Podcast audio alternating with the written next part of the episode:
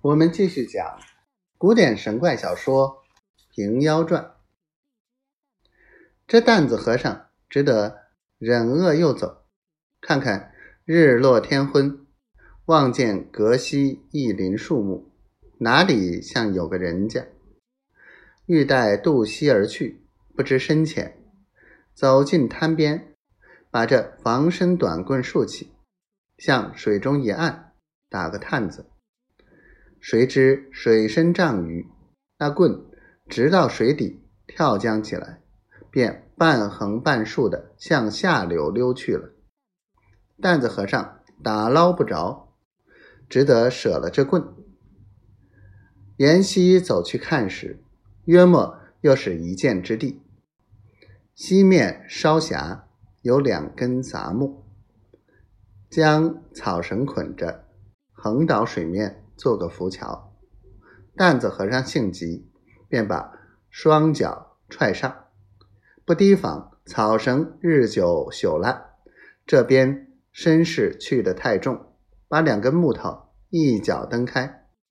好个蛮和尚，收脚不迭，他的躺将下去，洗的是个浅处，刚刚腌至乳旁，并不曾吃半口水。只是衣包都打湿了，左脚陷在深沙里面，蒸得脱时，一只麻鞋也湿了。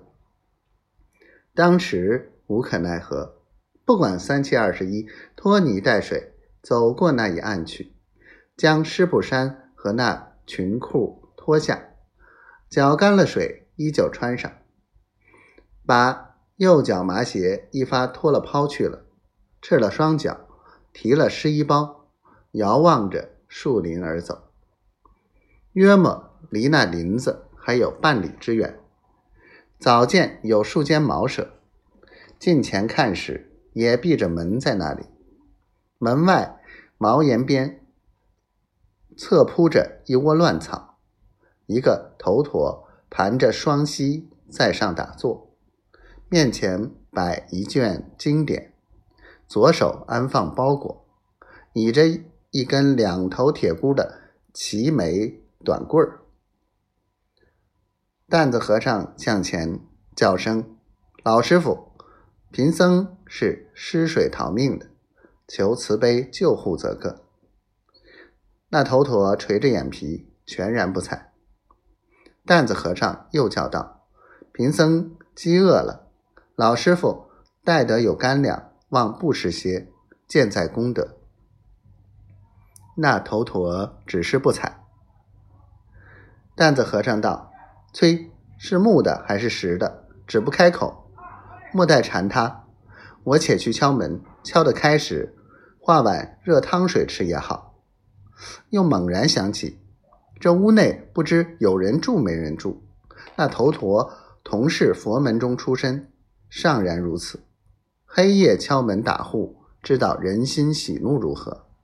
打煞也只一夜，且喜不是个寒天。